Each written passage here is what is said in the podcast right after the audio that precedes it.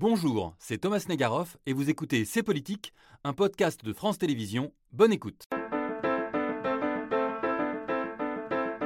Tout pour Barmouth. Les troupes russes sont aux portes du centre-ville de cette ville devenue le symbole de la violence d'une guerre qui est entrée dans sa deuxième année. Barmouth, le Verdun ou le Stalingrad du XXIe siècle, devenu l'obsession de Zelensky, de Poutine et du patron de la milice Wagner, Prigogine. Et en Ukraine, Thomas, les regards se tournent encore et toujours naturellement vers nous. Besoin d'armes, besoin de munitions pour tenir. Une victoire russe à Barmouth nous concernerait et nous engagerait tous.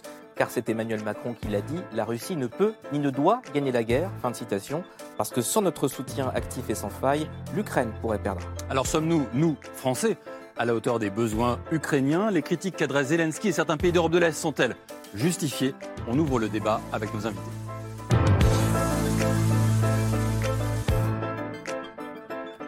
Nos invités sont là, prêts à débattre, à discuter, à nous éclairer aussi, on l'espère. Avec moi aujourd'hui, comme chaque semaine et comme chaque dimanche soir, Yael Gauze. Bonsoir, rebonsoir. Rebonsoir Yael, toujours chef du service politique de France Inter, qui va nous aider aussi à y voir plus clair dans ce dédale géopolitique, philosophique, euh, moral qu'est cette guerre en Ukraine qui nous occupe tant, mais qu'on continuera à suivre parce qu'oublier cette guerre, c'est oublier largement les Ukrainiens. Euh, Nathalie Loiseau, euh, bonsoir. Bonsoir. Merci d'être avec nous, ancienne ministre des Affaires européennes. Vous êtes désormais euh, députée européenne Renew. C'est la majorité présidentielle en gros, on peut dire ça. Euh, présidente de la sous-commission Sécurité et Défense au Parlement européen. Merci d'être venue euh, ce soir. Jean-Marie Guénaud, bonsoir. Bonsoir. Euh, Vous êtes diplomate, professeur à l'Université Columbia à New York, ex-secrétaire général adjoint de l'ONU auprès de Kofi Annan. Vous étiez en charge des missions de maintien de la paix euh, durant une dizaine d'années. Ça tombe plutôt pas mal pour nous éclairer sur la situation euh, aujourd'hui, notamment diplomatique. Elsa Vidal, euh, bonsoir. Ravi de vous retrouver ce soir. Ça fait Oui, plusieurs fois, toujours autant de plaisir. Rédactrice en chef de la rédaction en langue russe de RFI. Mais nous le ferons, à chaque fois que je fais la blague, en, français, français. ce soir. Voilà. C'est bien, ça rassure hein, de Oui. revenir sur les, les mêmes choses. Et Antoine Arjakovski, bonsoir. Bonsoir. Merci d'être de retour sur ce plateau. Vous étiez venu il y a quelques mois déjà. Vous êtes historien, directeur de recherche au Collège des Bernardins, l'auteur d'une tribune qui nous a en partie donné envie de faire ce plateau ce soir. Cette tribune dans le monde dans laquelle vous revenez. Euh, Emmanuel Macron a reconnu qu'il avait péché par naïveté à l'égard de Vladimir Poutine. Est-ce qu'on peut la revoir? Parce que j'ai oublié la fin. Voilà. Mais cette confession était-elle bien sincère? C'est une question qu'on va se poser euh, euh, ce soir ensemble. Et Michel Goya est avec nous, de retour également sur ce plateau, ancien colonel des troupes de marine, historien aussi, j'avais envie de dire peut-être surtout même aujourd'hui, du fait militaire. En tout cas, vous nous donnez cette dimension euh, à la fois stratégique et historique bien nécessaire pour remettre en perspective ce qu'il se passe aujourd'hui sur le terrain. Pour s'interroger et répondre à la question, sommes-nous à la hauteur? En fait, on a une hypothèse avec Yael qu'on vous propose ce soir, c'est que la France, en tout cas à écouter les uns et les autres, n'est pas toujours à la hauteur, a une voix un peu différente. Est-ce que cette voix un peu différente traduit un rejet de la guerre, une impréparation aux faits militaires On manquerait de munitions en France, on a hâte d'en discuter avec vous, mais on a envie de partir de la bonne base. Yael, la base, c'est sur le terrain. Que se passe-t-il en ce moment et pourquoi les Ukrainiens ont peut-être plus que jamais besoin de nous? Alors tout se focalise sur Barmouth, effectivement, cette ville plus que jamais coupée en deux à l'heure où l'on se parle. Les Russes tiennent la partie est de la ville, les Ukrainiens résistent à l'ouest et veulent gagner du temps pour lancer une contre-offensive, opération de freinage qui consiste à céder petit à petit du terrain pour mieux préparer euh, la suite. D'après l'OTAN, c'est une véritable saignée. Pour chaque Ukrainien qui meurt, il y a cinq tués côté russe, chiffre de l'OTAN.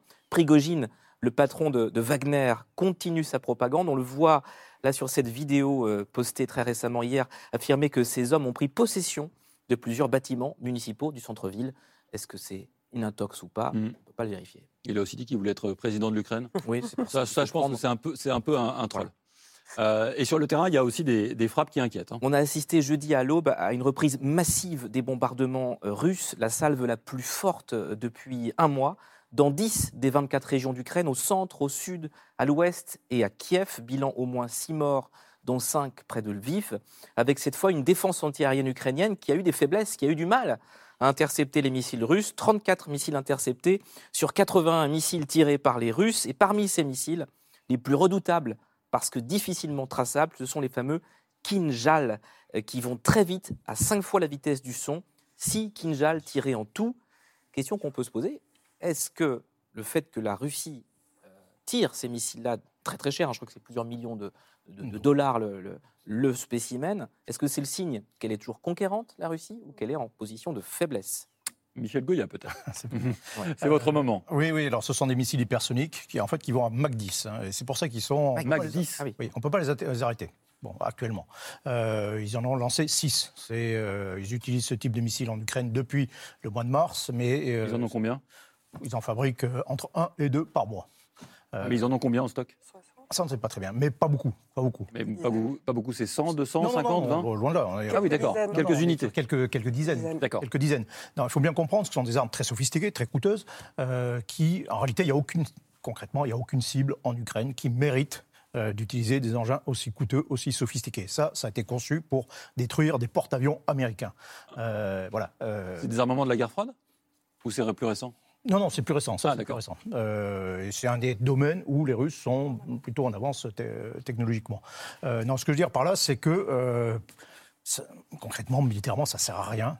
C'est un gâchis, en réalité, d'utiliser des missiles comme ça.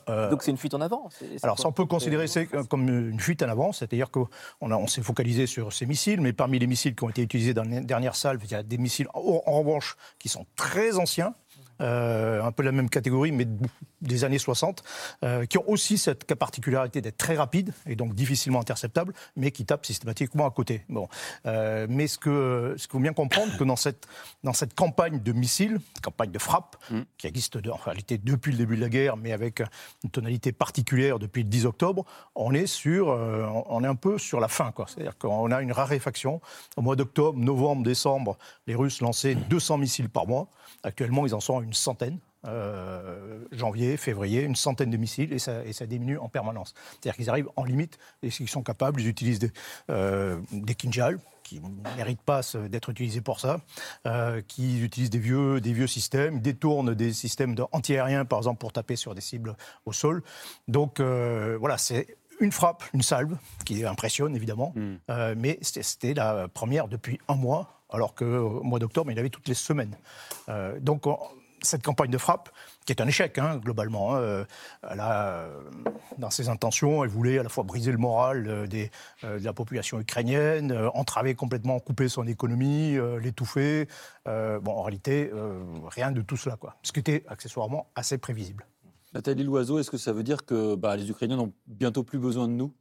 Au contraire, euh, ils ont plus besoin de nous que jamais parce Mm. que, on l'a dit, Bakhmout, ça fait des mois que ça dure, c'est dur, c'est On va difficile s'arrêter sur vous avez raison. pour les, les- les- les Ukrainiens. C'est vrai qu'il y a probablement beaucoup plus de morts russes que de morts ukrainiens, même si ni l'un ni l'autre ne donne de chiffres, mais c'est à peu près logique quand euh, il y a des attaquants et, et- et des gens qui se défendent. Euh, mais c'est quand même un, un- un coup très lourd pour les Ukrainiens. Quand on leur pose la question, j'étais à Stockholm pour la réunion des Oui. ministres de la Défense, et le ministre ukrainien était, était présent aussi. Quand on leur dit, mais pourquoi Bakhmout c'est si important pour euh, Volodymyr Zelensky? Puisqu'on dit que euh, stratégiquement, c'est- ça- n'a pas de sens. C'est un endroit qui fixe les Russes, qui dépense énormément euh, de munitions, énormément de vies humaines.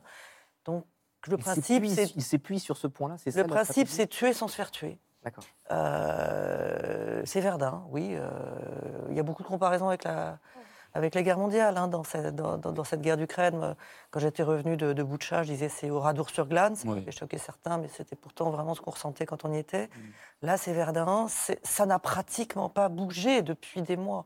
C'est-à-dire que quand bien même Bakhmout tomberait, euh, il semble que les troupes ukrainiennes se soient organisées pour sécuriser l'après-Bakhmout, mais quel déluge euh, de moyens pour euh, une aussi petite victoire si à la fin il y a une victoire russe, russe à Bakhmout.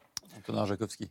Oui, pour, pour, pour nous, c'est Verdun. Pour eux, c'est c'est Stalingrad. Et je pense que c'est important. Pour eux, qui eux? Les Russes ou les Ukrainiens ou les deux? Les deux. Les deux. Aujourd'hui, euh, Danilov, qui est le secrétaire d'État euh, du, du Conseil de sécurité, a dit que euh, nous allons, euh, au même titre qu'on a arrêté les fascistes à Stalingrad, on va arrêter euh, les fascistes, sous-entendu les Russes, à Bakhmout.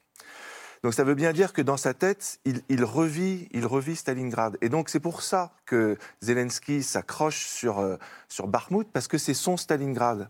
Hmm. Et il y a cette idée, et même hier, il y a eu une déclaration pour dire on va faire la contre-offensive à partir de Bakhmut. Donc il y, a- il y a cette idée que euh, Bakhmut, c'est le Stalingrad de cette nouvelle guerre mondiale et qu'on ne peut pas perdre parce qu'il y a cette dimension symbolique euh, qui est euh, capitale pour les mémoires. Euh, Oui, et si on parle de mémoire, Stalingrad, c'est une attaque allemande, Oui. nazie, enfin de la Wehrmacht nazie, et c'est une défense de la part des Russes. Donc, on, Barmout Des serait soviétiques. des soviétiques. Des- des Donc, soviétiques. Barmout serait plutôt du côté soviétique. Enfin, en tout cas, aujourd'hui, les Ukrainiens seraient du- de l'autre côté de l'histoire, quoi. C'est ça. Ah Il y avait des Ukrainiens à Stalingrad. hein. Il y avait bien sûr des Ukrainiens à Stalingrad. Et toujours. Bien il y sûr. avait Et, des et surtout, c'était complètement sanguinaire. Moi, moi j'ai, euh, les, les chiffres que les Ukrainiens donnent, je pense que c'est important de les rappeler, Ouais. c'est, c'est 1000 morts, 1000, 1000 personnes détruites par jour. Ça veut dire morts et blessés À Barmout. à Bakhmut du côté russe. Donc c'est pour ça que le, le- le compteur, là, il s'accélère depuis quelques, quelques jours. Ils sont passés à 159 000 personnes mortes ou blessées. Du Mise hors de combat. Hors, de combat. Donc ça, ça- ça prend des proportions terribles, parce que 1000, 1000 1000 soldats qui tombent, c'est vraiment de la chair à canon. Elsa Vi- Elsa Vidal, là-dessus, sur euh, Barmout, vous qui suivez l'actualité du côté ukrainien, mais du côté russe aussi, est-ce qu'il y a une obsession? Je parlais d'obsession tout à l'heure dans le sommaire. Est-ce qu'il y a une obsession de Zelensky, mais aussi de Poutine et de Prigogine, de chez Wagner, qu'on vient de voir tout à l'heure c'est Est-ce que, que le terme d'obsession, il vous semble justifié? Je ne sais pas, parce qu'il y a une dimension psychologique qui Oui. m'échappe. Euh, j'ai pas du tout, et j'ai jamais eu accès à Vladimir Poutine. et- Ne psychologisons pas. Voilà.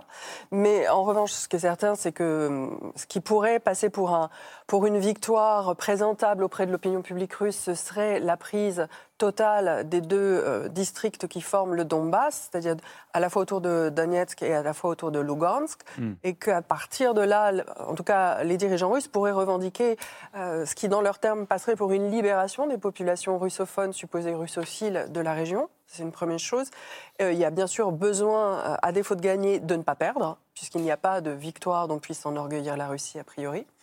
Et puis, euh, dans, cette, euh, dans cette grande euh, difficulté qu'est cette bataille, je pense aussi que maintenant, il y a une, opposition totale de, volonté.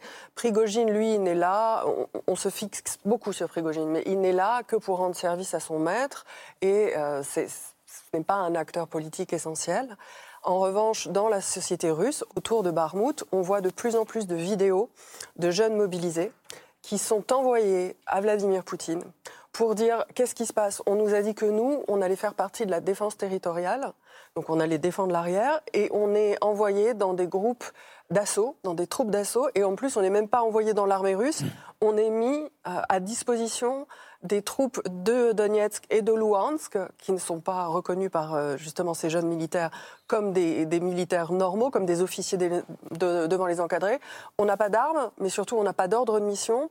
On ne nous dit pas ce qu'on doit faire, on n'est pas encadré, on nous dit juste de, montrer- de monter à l'assaut, et on ne sait pas pourquoi faire. Et donc les mères aussi envoient ces, euh, ces vidéos pour dire là vous envoyez vraiment nos fils à la boucherie, non pas pour contester la guerre, mais pour contester les conditions de la guerre. Jean-Marie Guénaud, quand on a été euh, à l'ONU, dans une période où on pensait que la guerre avait disparu ou quasiment disparu, comment est-ce que vous regardez, vous, euh, ce conflit, même pratiquement d'un point de vue euh, presque personnel? Est-ce que vous y voyez un échec? Un échec, pas de vous, bien sûr, hein, mais de la gouvernance mondiale, de l'incapacité des États à, choisir un arbitre qui serait en dehors d'un conflit, par exemple? Est-ce que c'est le grand échec ou plutôt la fin de la grande naïveté de la fin de la guerre froide? Non, c'est un, c'est un grand échec parce que quand on réfléchit aux 30 dernières années, il y a eu des violations du droit international. On dire la guerre d'Irak, euh, c'était une violation du droit international. Mais une guerre de conquête comme euh, la guerre d'Ukraine, ça, je ne vois pas, de, je ne vois pas vraiment de, de- de précédent, même, euh, même dans l'après-guerre. Enfin, on peut dire, il y a Mhm. la question du Tibet, euh, quand la Chine a pris le contrôle du Tibet, mais c'est le seul exemple où.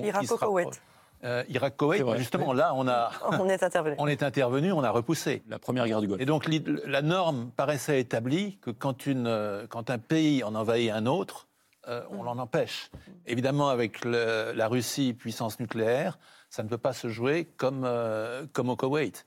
Mais en même temps, on a, on a un, un devoir, à mon avis, absolu d'empêcher cette guerre de conquête de réussir. Et là, vous posiez la question, est-ce que les, est-ce que les Ukrainiens ont encore besoin de nous? Je pense qu'ils ont absolument besoin de nous, parce que quand vous comparez le PNB ukrainien au PNB russe, le PNB ukrainien, c'est peut-être aujourd'hui un peu plus du dixième euh, Mm. du PNB russe. L'économie ukrainienne, elle, a- elle, a- elle s'est contractée de, dit-on, de 30% l'an dernier. L'économie russe, elle a gagné peut-être 2%.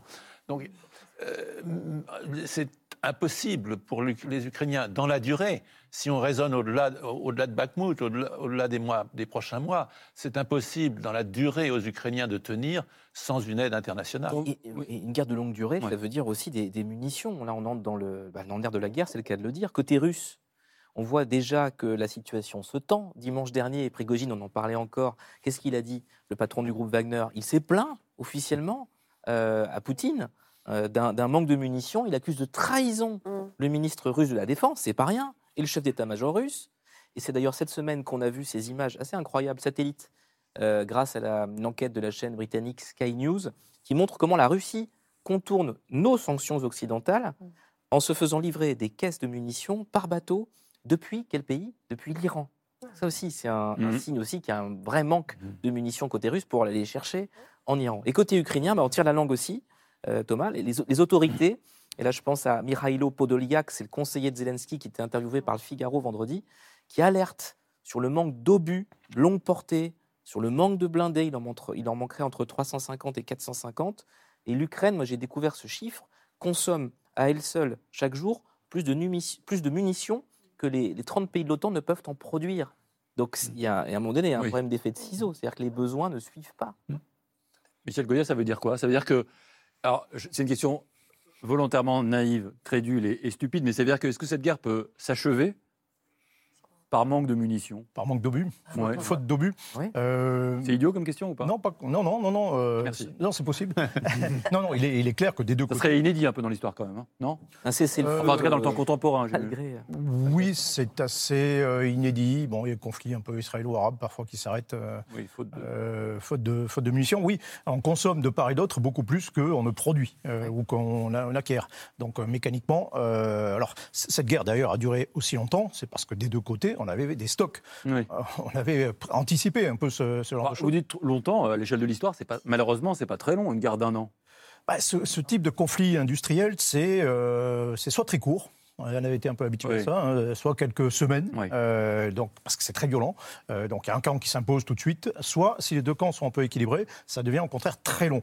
Euh, parce qu'on se retranche, on, parlait de la Première Guerre mondiale, c'est exactement le même, euh, le même schéma.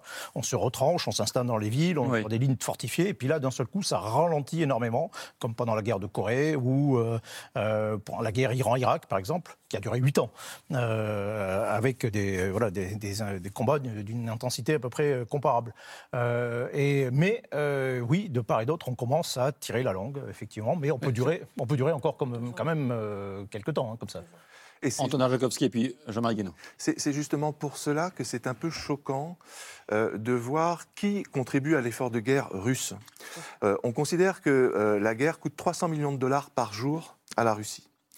Et que euh, les entreprises occidentales qui sont présentes en Russie contribuent à l'effort de guerre euh, russe pour deux mois de guerre euh, 2022.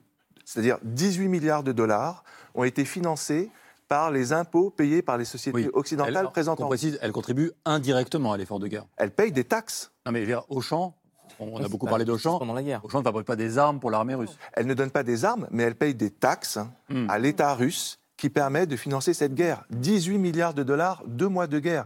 Donc c'est vrai que Auchan, le roi Merlin et toutes ces sociétés françaises, C'est le on même se- groupe. C'est on se demande pourquoi euh, elles, elles sont toujours euh, pas parties de, de Russie, parce qu'elles contribuent Ouf, du coup à la députée à européenne. cet effort de Européenne. guerre euh, euh, russe euh, Hmm. qui est très important. Vous voudriez jusqu'à dire Oui. qu'elles ont du sang sur les mains aujourd'hui? Je le dis. Ces Ah oui, grandes, ah bah, C'est ce que disent les Ukrainiens et, et c'est ce qu'on on, on- on voit euh, dans les chiffres. Il n'y a, pas uniquement le fait qu'ils envoient des, des, euh, des- des pelles. On a vu des pelles, euh, euh, euh, le roi Merlin euh, sur, le, sur le front. C'est c'est qu'elles payent des taxes. hein, qui sont Mm. utilisées par l'État russe. Donc c'est pour ça que les Ukrainiens disent euh, il faut absolument que les sociétés occidentales, d'ailleurs la plupart des beaucoup de sociétés euh, comme McDonald's ou même Renault en France sont, parties. sont partis, oui. Nathalie Loiseau, les entreprises occidentales et françaises en l'occurrence qui restent, je reprends l'expression d'Antonin Jakowski, euh, proposée par Yael, euh, ont du sang sur les mains. Beaucoup d'entreprises sont parties. euh, beaucoup celles qui restent ont réussi à. euh, Ah, vous allez me faire une réponse de politique. Non, non, pas du tout. D'accord. Euh, parce que je suis complètement d'accord avec ce qui vient, d'être dit. c'est très clair. Une entreprise qui finance L'effort de guerre russe est une entreprise sur laquelle on doit se poser des questions. Alors, est-ce qu'il faut réglementer? Est-ce qu'il faut interdire? Est-ce qu'il faut inciter à revenir? Vous pensez quoi, vous? Moi, je pense qu'il faut avoir un langage très clair et euh, se dire que demain, on souhaite une victoire de l'Ukraine, une défaite de la Russie, on souhaite aider à reconstruire l'Ukraine. Mm. Il faut mettre ces entreprises devant la réalité de demain et leur demander si elles sont absolument sûres d'être du bon côté de l'histoire. Euh, il faut le dire très très clairement. Il y a des entreprises françaises, pas que. Non, mais de- il y a des entreprises européennes, une entreprise, pas que. Il y a des entreprises Serez-vous du bon côté de l'histoire? aussi. Pas sûr que Bah, ça euh, savez, bouge les lignes. euh, ça, le risque réputa- réputationnel, Ah oui. Immédiatement, vous avez cité le oui. Merlin, Auchan, tout le monde est au courant. Mm. C'est un risque réputationnel. Il y a eu des manifestations, il y en a d'ailleurs régulièrement, place de la République euh, le samedi, qui s'arrêtent devant euh, un magasin et qui disent vous avez du sang sur les mains. Euh, les actionnaires peuvent se poser des questions aussi au bout d'un moment, se dire est-ce que c'est vers là qu'il faut que nous restions ou est-ce qu'il y a d'autres choix à faire? Donc non, c'est pas anodin. Euh, ce qu'on appelle le nez Menchem en bon français. Euh, c'est pas Nommé anodin. pour faire honte, en fait. Pour- oui, oui, pour, pour dire, vous, vous avez fait un choix, ce choix a des conséquences, vous devez assumer les conséquences de votre choix. Jean-Marie Guénaud, c'est vrai que les entreprises françaises ne sont pas les mieux placées euh, dans ce débat moral. Il y a pas mal d'entreprises françaises, effectivement, qui sont encore dans, dans- dans ce pays. Euh, quel est votre regard là-dessus Moi, je pense que isoler économiquement la, la Russie en, en faisant en sorte que les entreprises ne puissent pas continuer d'y travailler et donc d'y payer des impôts, c'est une bonne chose. Mais cela dit, euh, c'est pas ça qui va régler le problème de fond. Le problème de fond, c'est un problème de, des moyens budgétaires qu'on met et de l'appareil industriel qu'on organise. Parce qui m'a frappé au moment de, de la guerre du, de- au moment du Covid. Je vais dire la guerre du Covid. Oui, on peut, on peut. Même si le terme de guerre est un peu galvaudé. Au moment du, du Covid, euh, les Américains ont mis sur la table plus de 10 milliards de dollars pour euh, faire monter en puissance l'appareil industriel, de telle manière qu'entre le moment où on, on testait les vaccins et le moment où on les produisait en masse, ça se, ça se réduise. Et ce qui a permis. euh, alors, il y, a- il y a des problèmes avec cela, parce qu'on a privilégié les États-Unis, on a privilégié. Mais enfin, on a mis en place un vrai appareil industriel pour produire des vaccins. C'est un peu la même chose qu'il faut aujourd'hui pour les, les- les- le- pour les équipements, pour les, les munitions, parce que Et les pour que l'Europe aide l'Ukraine, parce que Nathalie Loiseau, vous étiez à Stockholm, juste rappeler Ouais. que mercredi, il y a eu un sommet important Oui. des 27 ministres de la Défense euh, pour accélérer justement Ouais. cette production de munitions, euh, avec l'idée de changer d'échelle, avec des mots très forts, on va les voir. hein. Nous vivons en temps de guerre. Nous devons passer à une, écono- à une mentalité pardon, de guerre. Ça, c'est Joseph Borrell qui dit ça. Mm. C'est le Ça, chef très fort. hein. de diplomatie européenne. Mm. Et, et en gros, on passe de 1 à 2 millions d'euros, milliards, pardon, milliards. de 1 à 2 milliards d'euros côté européen pour aider Oui, mais Non, là, c'est un seul- munitions, c'est un, seul aspect. euh. L'idée qu'on a eue, Guénaud. c'est de pousser tous les feux en même temps. C'est-à-dire l'urgence, on l'a tous dit, c'est les munitions. Il faut, j'allais dire, vider nos poches, vider nos stocks, envoyer en Ukraine ce que nous avons. Mais évidemment, la préoccupation des États européens, c'est de pouvoir remplir à nouveau les stocks, parce que personne ne peut dire si cette guerre va s'arrêter Oui. aux frontières de l'Ukraine ou si elle va déborder. Juste, je m'appuie sur, euh, sur, sur votre parallèle avec le Covid. Est-ce que c'est pareil? Alors, bien sûr, c'est pas les mêmes enjeux, etc. Mais est-ce que c'est d'une manière, manière philosophique presque Exactement. pareil que le doliprane? C'est la même chose que les vaccins, en tout cas. C'est-à-dire voyez ce que je veux dire capable- souveraineté. souveraineté. Euh, Souveraineté de- D'avoir euh, délégué, d'avoir délocalisé Mais bien sûr, parce qu'on on est en train de s'apercevoir que, par exemple, pour fabriquer des munitions, il faut voir de la poudre et qu'elle est fabriquée ailleurs. Alors, euh, le ministre français de la Défense a passé un accord avec l'Australie pour pouvoir euh, récupérer cette poudre le plus vite possible. On pousse tous les feux en même temps. Ce qu'on veut aussi, comme pour le Covid, comme pour les vaccins, parce que vous n'avez pas que des philanthropes en péri- période de guerre. Le prix des munitions est en train de monter. bien sûr. Pourquoi? Parce qu'on les achète tous séparément. On se précipite sur les marchés, on dit tiens, je vais, je vais faire un chèque ici, je vais faire un chèque là. Ça rappelle les masques. Ça rappelle. Non, mais j'ai- je fais exprès parce que faire le parallèle, parce que Mais vous avez raison. Parce que ce qu'on propose aujourd'hui, c'est de l'achat en commun. voilà. De dire on s'y met ensemble, euh, en européen. Parce qu'évidemment, si euh, tous les pays, ou presque tous les pays européens, euh, commandent en Mm. même temps, ça va avoir un impact. Les industriels que nous rencontrons aussi, qui nous disent on peut accélérer les choses, on peut augmenter les chaînes de production, si on a des commandes. Bien sûr. Alors on leur dit écoutez, regardez ce qui se passe en Ukraine, visiblement il y a un besoin. Une fois qu'on leur a dit ça, des commandes en commun, évidemment que ça les pousse à accélérer la production. Ça commence déjà à être le cas, par exemple, pour les canons César. Vous vous souvenez que quand on a livré les premiers canons César, on entendait beaucoup attention, un canon c'est très long à fabriquer, c'est très compliqué, etc. Aujourd'hui, Nexter va beaucoup plus vite parce qu'il sait qu'il a des commandes. Et alors, Les chars allemands Léopard, par exemple, Oui. pendant la guerre froide, euh, Krauss-Maffei, qui fabrique ces chars, en fabriquait 300 par an. Aujourd'hui, ils en fabriquent 50. Ouais. Et puis ils en retapent 50 autres, ils les mo- modernisent. On n'est pas dans les mêmes ordres de grandeur, mais pour que Krauss-Maffei se lance dans, dans de nouvelles productions, évidemment, il faut qu'il ait des contrats euh, en, bien, bien, bien scellés. Et là, je pense qu'il y a aussi un problème d'argent, franchement, parce que moi, je suis très heureux de voir que le, il y a eu la fameuse Peace Facility européenne. Je crois que c'est 3 milliards, 3 milliards et demi de On va monter à d'euros 5 peu milliards, près. ouais. On va monter à 5 milliards. Les États-Unis, depuis le début de la guerre, ont donné environ, enfin, 48 milliards Mm. euh, de dollars euh, pour l'aide militaire à l'Ukraine. Mm. L'Europe fait beaucoup sur le plan humanitaire, financier, fait beaucoup moins sur le plan militaire. Ensuite, le premier pays européen pour l'aide militaire, c'est c'est pas, c'est- il n'est pas dans l'Union européenne, c'est le- c'est la Grande-Bretagne, Mm, mm. euh, suivi par euh, la Pologne, suivi par euh, l'Allemagne. Euh, Bah, justement, alors parlons-en. Parlons de nous. On est loin. Parlons de la On est- France. On est, loin dans le classement. manière- Elsa Vidal. Moi, il me semble que c'est de manière euh, collective et c'est de manière intégrée au niveau européen qu'on a une carte à jouer aussi en tant que Français. On peut relancer l'industrie, mais on ne peut pas, d'ici euh, cinq ans, redevenir une puissance qui va euh, produire suffisamment pour changer la destinée de ce conflit. Par contre, dans, dans un moment intégré, peut-être un peu dans le parallèle que vous faisiez, Oui. Thomas, avec le, le Covid, avec cette intégration soudaine euh, dont- vis-à-vis de laquelle on avait un peu perdu espoir il y a encore quelques années quand on, on parlait de l'Europe comme d'un machin. Mais là, le machin, Vidal, a un juste, on a un tout petit souci de micro. Ah, pardon, Et donc, je on va faire. Non, non, pas du tout. Va arriver un jeune homme J'en ai Ah deux, bah, je avec donner une un. casquette et un micro dans la main. Ah. Bah, c'est mieux. Et vous allez pouvoir être une star du musical. une autre carrière. D'accord.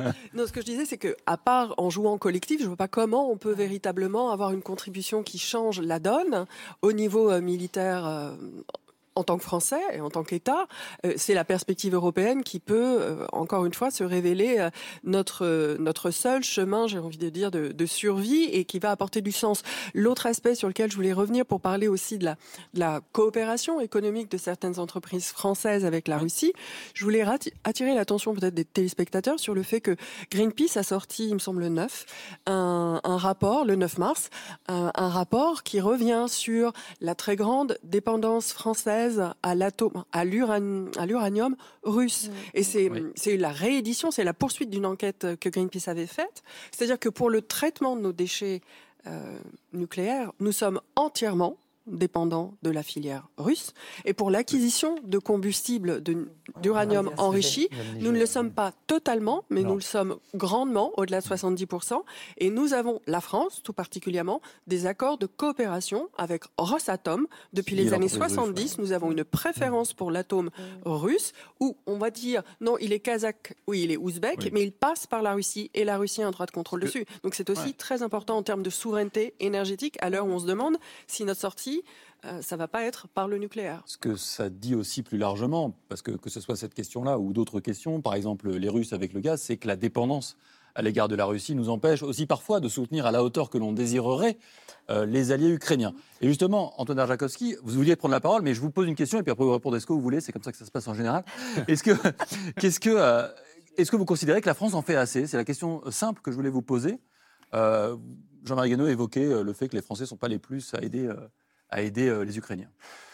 La France a fait un travail remarquable depuis un an de prise de conscience de l'importance de ce conflit et de la nécessité euh, d'être aux côtés des Ukrainiens. Euh, C'est une évidence. Le fait que le président Macron, le 31 décembre, ait dit on est du côté de l'Ukraine Oui. jusqu'à la victoire, c'est capital.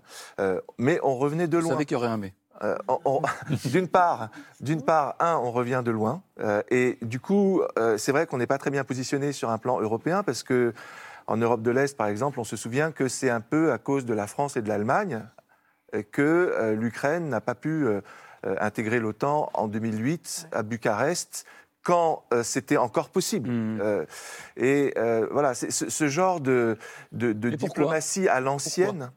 Ben, C'était c'était lié à un, autre, à un autre cadre, à une autre vision des choses, où on pensait qu'avec la Russie, on pouvait faire affaire sans, en mettant de, de côté les principes éthiques. La diplomatie française se définissait comme une diplomatie multivectorielle. On peut ne pas être d'accord avec la Russie sur, par exemple la, la- la prise de la Crimée, mais par contre, euh, on peut se mettre d'accord avec la Russie sur l'Afghanistan. Voilà, c'est multivectoriel, il n'y a pas d'éthique.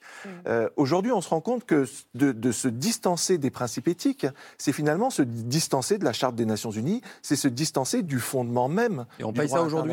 Et on paye ça aujourd'hui. C'est vraiment, à, à mon avis, un, un problème euh, capital. Et euh, je rajouterais une chose, c'est qu'on n'a pas euh, suffisamment euh, pris en compte que la Russie, c'est très divers. Il y, a, il, y a, il y a 140 millions d'habitants. On n'a vu que Poutine. Oui, ça c'est le cœur de votre tribune. Voilà. Et alors qu'il n'y a pas que Poutine, il y a des millions de Russes qui sont euh, sincèrement pour la démocratie, Oui, pour l'Europe. Il, a dit quoi dans sa confidence en rentrant euh, dans l'avion Oui. l'autre jour du sommet de Munich? Il a dit quoi le président? Qu'il n'y avait, selon lui, pas d'autre alternative Oui. Que Vladimir. Poutine. Ça Les pourrait autres être pire après. Poutine. Et pour pas. moi, c'est un vrai problème. Alors, parce que- expliquez-nous pourquoi. Bah, c'est- D'abord parce qu'il y a des, des, euh, des alternatives à Poutine. Il y a des gens extrêmement connus euh, et extrêmement actifs comme Navalny qui est aujourd'hui en prison. Mais on dit il est en prison, il n'a pas de pouvoir. Et pourtant, euh, Mandela, il était en prison et il est devenu le président de l'Afrique du Donc Sud. Emmanuel Macron le sait, ça. Pourquoi il dit qu'il n'y a pas d'al- d'alternative à Poutine aujourd'hui? Mais parce que voilà, on a- il y, a- il y a des intérêts. On a parlé de Rosatom, euh, on a parlé de la filière d'uranium enrichi, euh, qui, qui- qui, Non. à mon Non. avis, Non, c'est pas empêche ce genre de, vous pensez de- pas de que dialogue. vous pensez pas que c'est aussi l'expérience de l'histoire qui fait que euh, il y avait Kadhafi et puis il n'y avait plus Kadhafi. Il y avait Saddam Hussein, il n'y a plus Saddam Hussein. On sait le- pas ce qu'on a après. Voilà, on sait, on pas sait ce qu'on perd, on ne sait pas ce qu'on gagne. Est-ce mais qu'il n'y a pas aussi c'est un cet chef exemple de Si on parle d'histoire, je voudrais juste terminer là-dessus. Si on parle d'histoire, on ne peut pas imaginer une seconde les Alliés euh, négocier avec Hitler quel sera l'ordre international de l'Europe Bah, avec l'Allemagne nazie? On ne peut pas l'imaginer. Et pour les Ukrainiens et pour la, la moitié des Européens, de- surtout d'Europe centrale et orientale, c'est juste impensable. Donc ça veut dire qu'il faut là, dès maintenant, investir sur euh, les Russes qui sont prêts à, à former un gouvernement. Il y a les Russes en Russie et puis il y a les Russes à l'étranger, Il les Khodorkovsky, les Kasparov, qui ont créé une plateforme commune démocratique et que pour l'instant on ne voit pas. On Il est comme euh, aveuglé.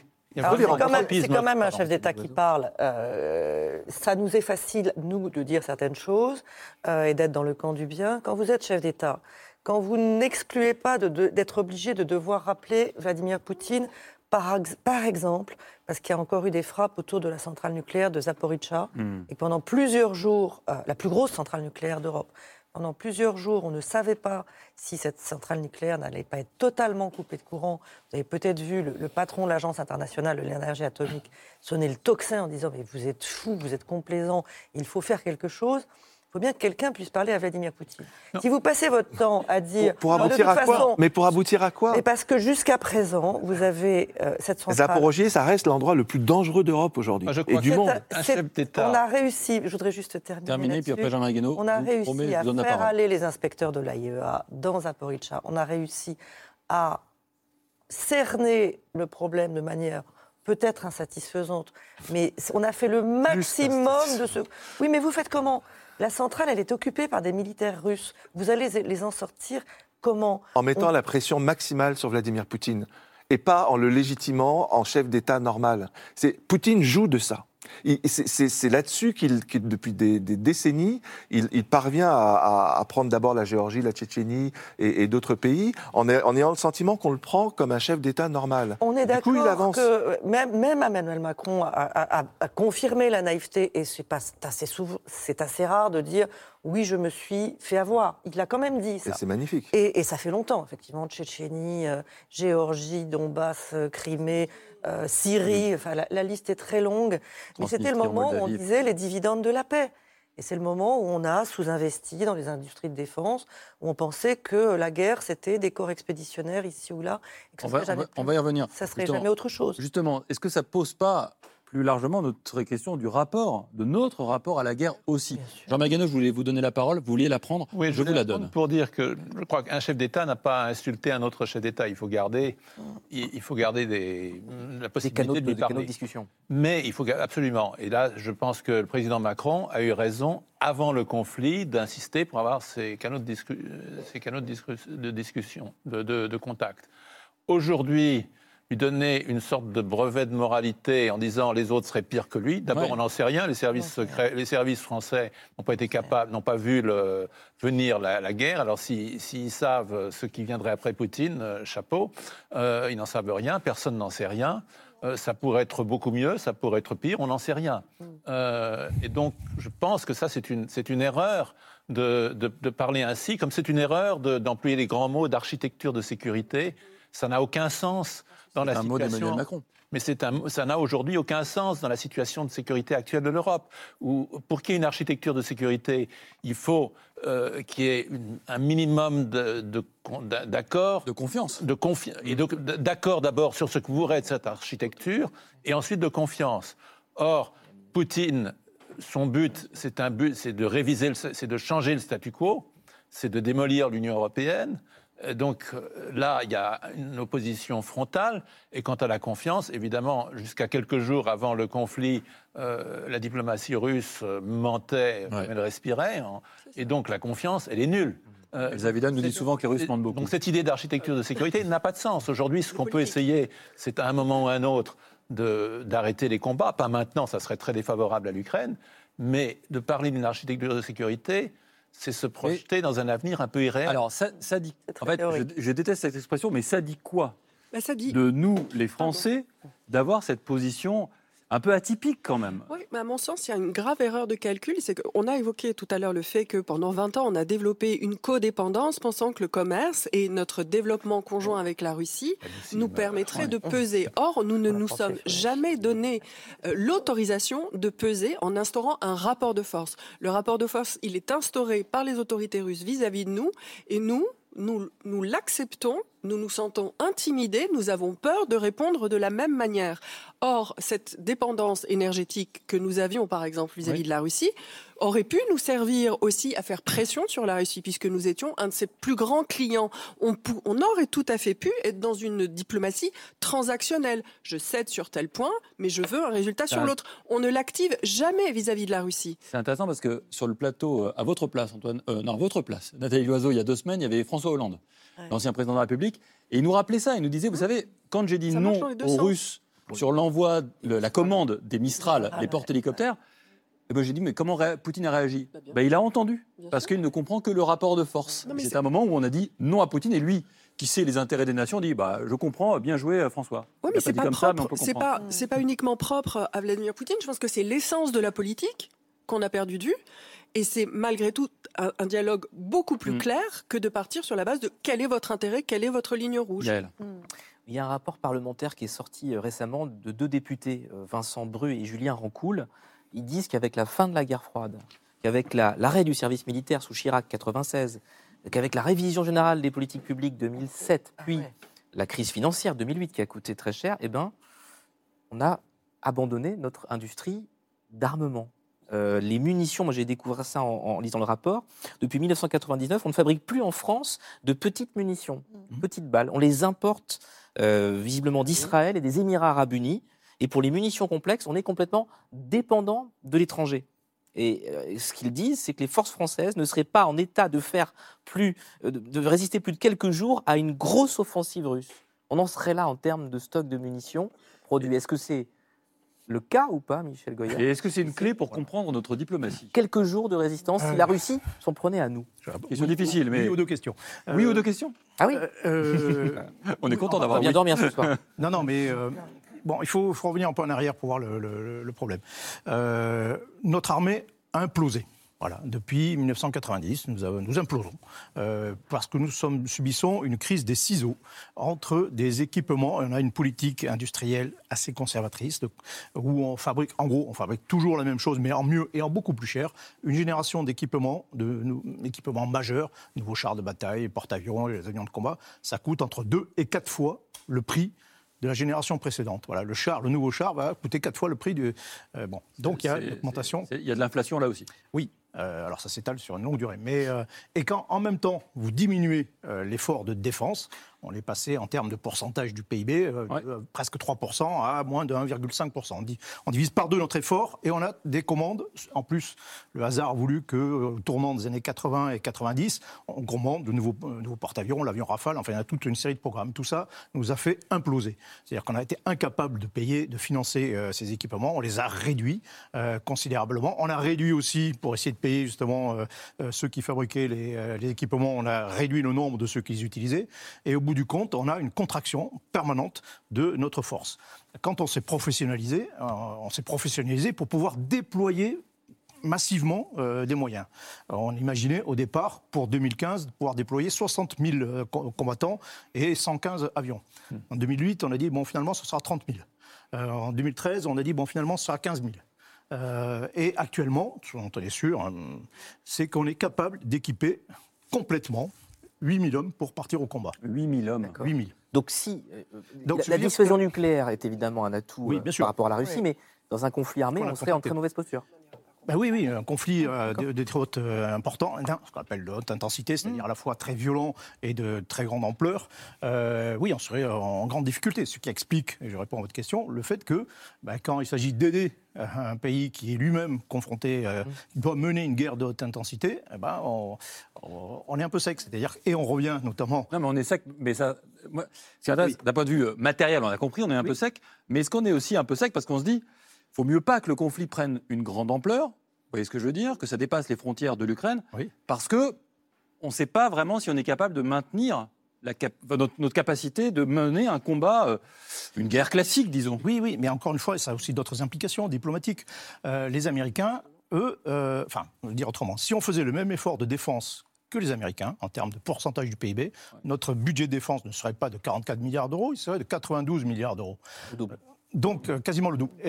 Si on faisait simplement le même effort qu'on faisait, nous, en France, en 1990, on serait à 72 milliards d'euros. Donc, on a abdiqué. Les Américains, non. Et ce qui fait qu'ils pèsent. Ils fournissent 70% de l'aide militaire à l'Ukraine. Mais ils se sont donné les moyens euh, d'être forts, ils se sont donné les moyens de peser. Donc, on peut se plaindre de cette présence américaine euh, permanente, mais eux, ils sont, ils ont, sont donné les moyens, nous, non. Tout le monde veut prendre la parole, mais quand même une question. Mon colonel, est-ce que vous êtes inquiet? Euh, non, pas par nature, non. Je ne vous demande pas votre caractère. Hein. Je vous demande si vous êtes inquiet. Ouais, mais quand même, est-ce que vous dites, euh, il faut mieux pas qu'un qu'un problème nous arrive, quoi, qu'une tuile nous arrive? Euh, bah, oui, il faut, oui, enfin, il ne faut pas il le problème, c'est. on revient à ce qu'on disait, sur, euh, par exemple, sur le Covid. C'est que euh, nous n'avons pas pensé la surprise. Euh, voilà. Euh, et dans quelques domaines que ce soit. Hmm. Si on avait réfléchi à- au fait qu'une guerre pouvait être euh, de grande intensité pouvait euh, surgir à nos portes, ou si même nous on pouvait être confrontés à cette situation, bah, il faut prévoir des stocks. On parlait des stocks euh, ukrainiens et russes, eux ont prévu. Euh, nous, on n'a pas de stock. Euh, on prévoit des chaînes de montage, on prévoit des choses, on prévoit des réservistes par exemple. euh, On, prévoit tout. Euh, on ne peut pas monter en puissance sans faire appel aux ressources de la nation. Gouverner, Ça, c'est ça prévoir. s'organise. Gouverner, c'est prévoir, on dit. hein. Exactement. Mais ça s'organise, ça se pense avant. Euh, On a l'impression qu'on vit dans un pays du grand déni où on a la pensée magique. Il n'y aura jamais d'épidémie, il n'y aura jamais de guerre. Alors, Et puis quand elles arrivent, dire, elles arrivent. Il faut voir ce que c'est Nathalie le, euh, le, le contexte politique Oui, bien sûr. intérieur, où vous avez, euh, euh, si vous regardez l'Assemblée nationale aujourd'hui, combien sont les partis qui disent qu'il faut mettre beaucoup plus dans la défense Ils ne sont pas extraordinairement nombreux. Euh, et puis vous avez une réalité, euh, pour éviter que tout le monde euh, rentre chez soi et fasse des cauchemars épouvantables, Oui. qui est qu'on a investi et on continue d'investir beaucoup dans la dissuasion nucléaire. C'est-à-dire qu'on fait partie des rares pays qui ont une crédibilité autour de leur dissuasion nucléaire et qui doivent la garder. Et puis on est, alors ça c'est l'énorme impensé français, parce qu'il y a euh, une, un anti-américanisme viscéral chez beaucoup, beaucoup de, de- de politiques français. On est protégé par notre appartenance à l'OTAN. On a dit tout à l'heure que Oui. l'une des erreurs majeures qui a été faite en 2008 par Nicolas Sarkozy et Angela Merkel, c'était ce qu'on a appelé pudiquement la politique de la porte ouverte, Mm. qui consistait à laisser l'Ukraine à la porte de l'OTAN.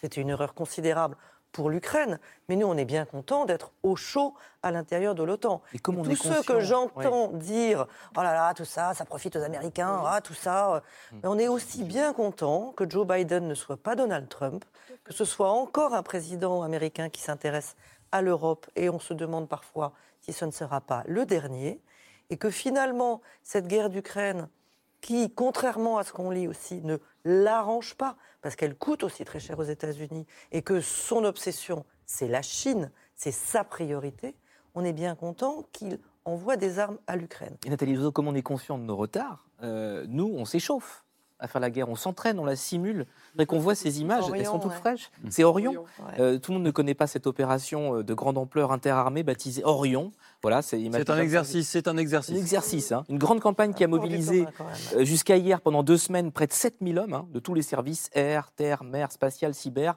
Exercice de grande ampleur euh, prévu depuis plus de deux ans, mais qui a été musclé étant donné la guerre en Ukraine.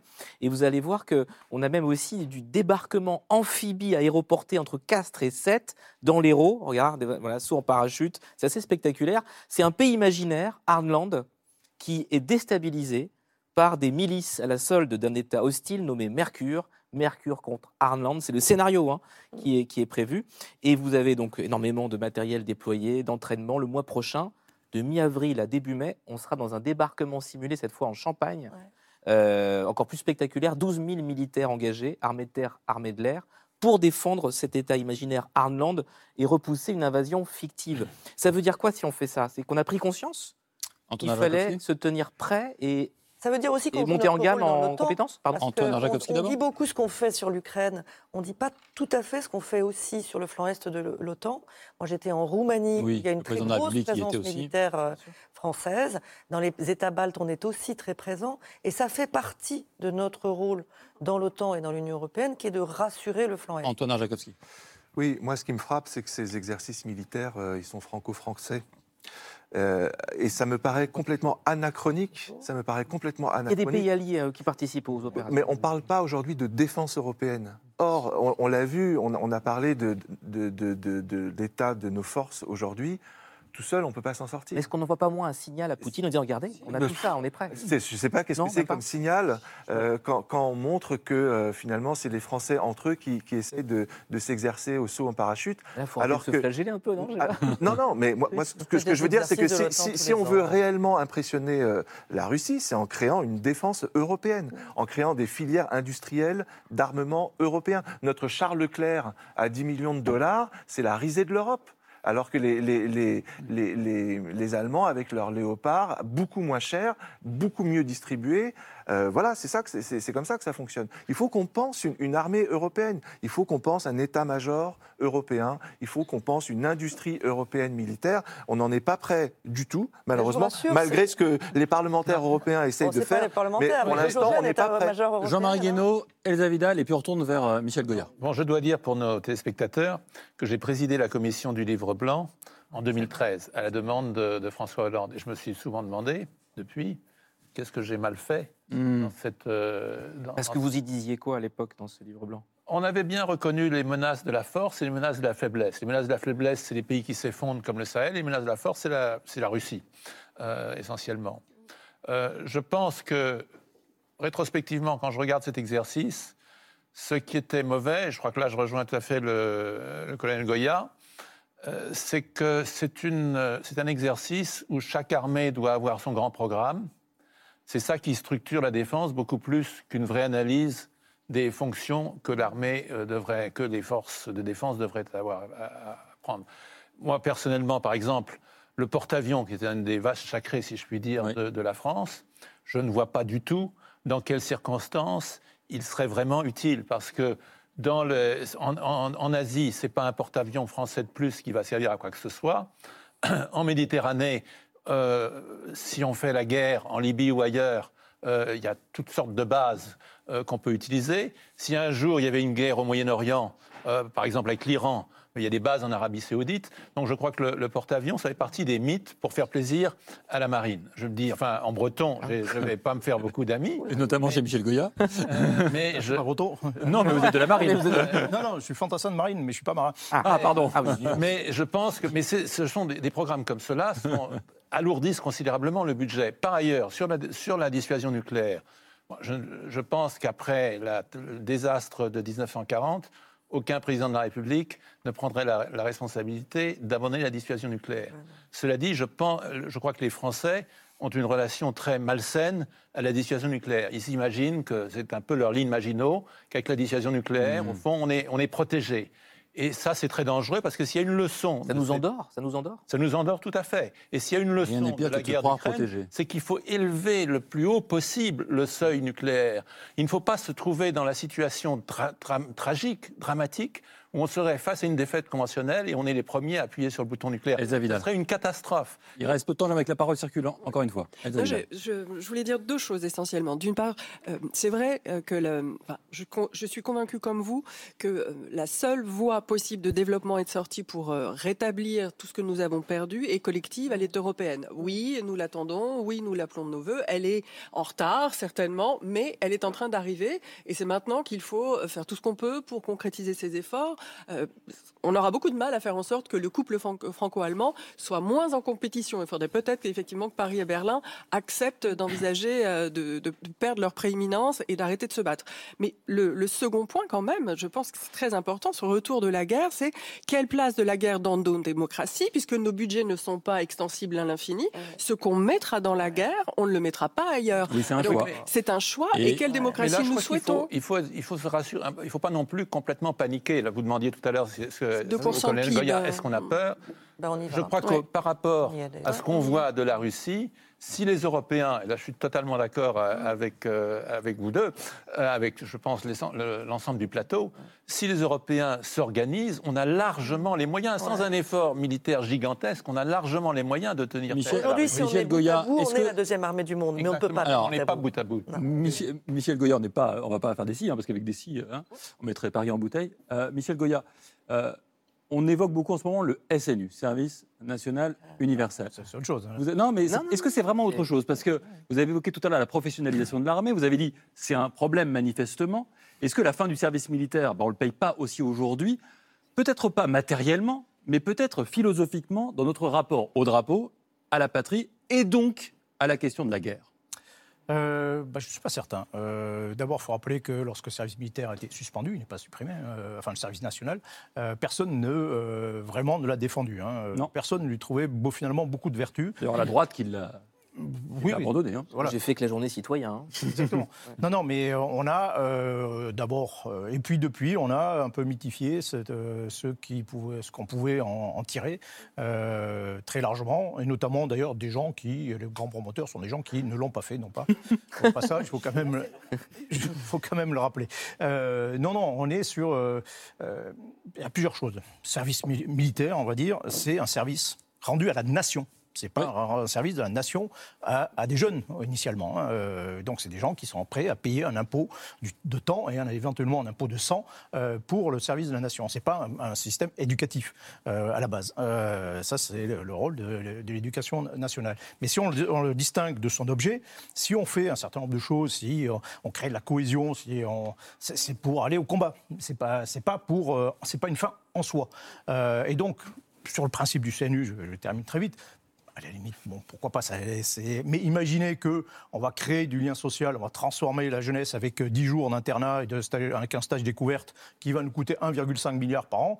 Euh, je suis personnellement très sceptique sur, euh, sur cette idée. Ça se sent un peu. Et moi aussi, dit Jean-Marie Guénaud. En revanche, l'augmentation du nombre de réservistes, là, vous êtes pour. Ah oui, complètement. Voilà, et ça, c'est en cours. Ah oui, non, mais ça c'est très bien. Merci. Merci à tous. Merci Jean-Marie euh, Guénaud. Votre livre, Le premier 21e siècle de la globalisation à l'émiettement du monde, est republié très prochainement en poche. Michel Goya, votre livre, il est déjà en poche. S'adapter pour vaincre. Ça, ça correspond pas mal au titre de notre émission aussi, hein. aux éditions euh, Perrin. Euh, ça vient de sortir au début du mois de mars, il y a quelques jours seulement. Nathalie Loiseau, merci d'être passée euh, par chez nous à nouveau. Elsa Vidal également et Antoine Arjakovski de même. Merci à tous d'avoir participé à cette émission. Merci Yael, à suivre sur France 5. Ne ratez pas, vraiment je pèse mes mots, Le Monde en face qui s'intéresse ce soir aux femmes vivant sous le régime des talibans. Ça s'appelle Afghan. C'est un document- documentaire incroyable de Solène Chalvon-Fioriti.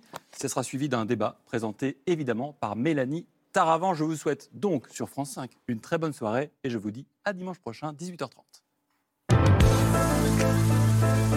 C'était C'est Politique, un podcast de France Télévisions. S'il vous a plu, n'hésitez pas à vous abonner pour ne rien manquer. Vous pouvez également nous retrouver en vidéo sur France.tv.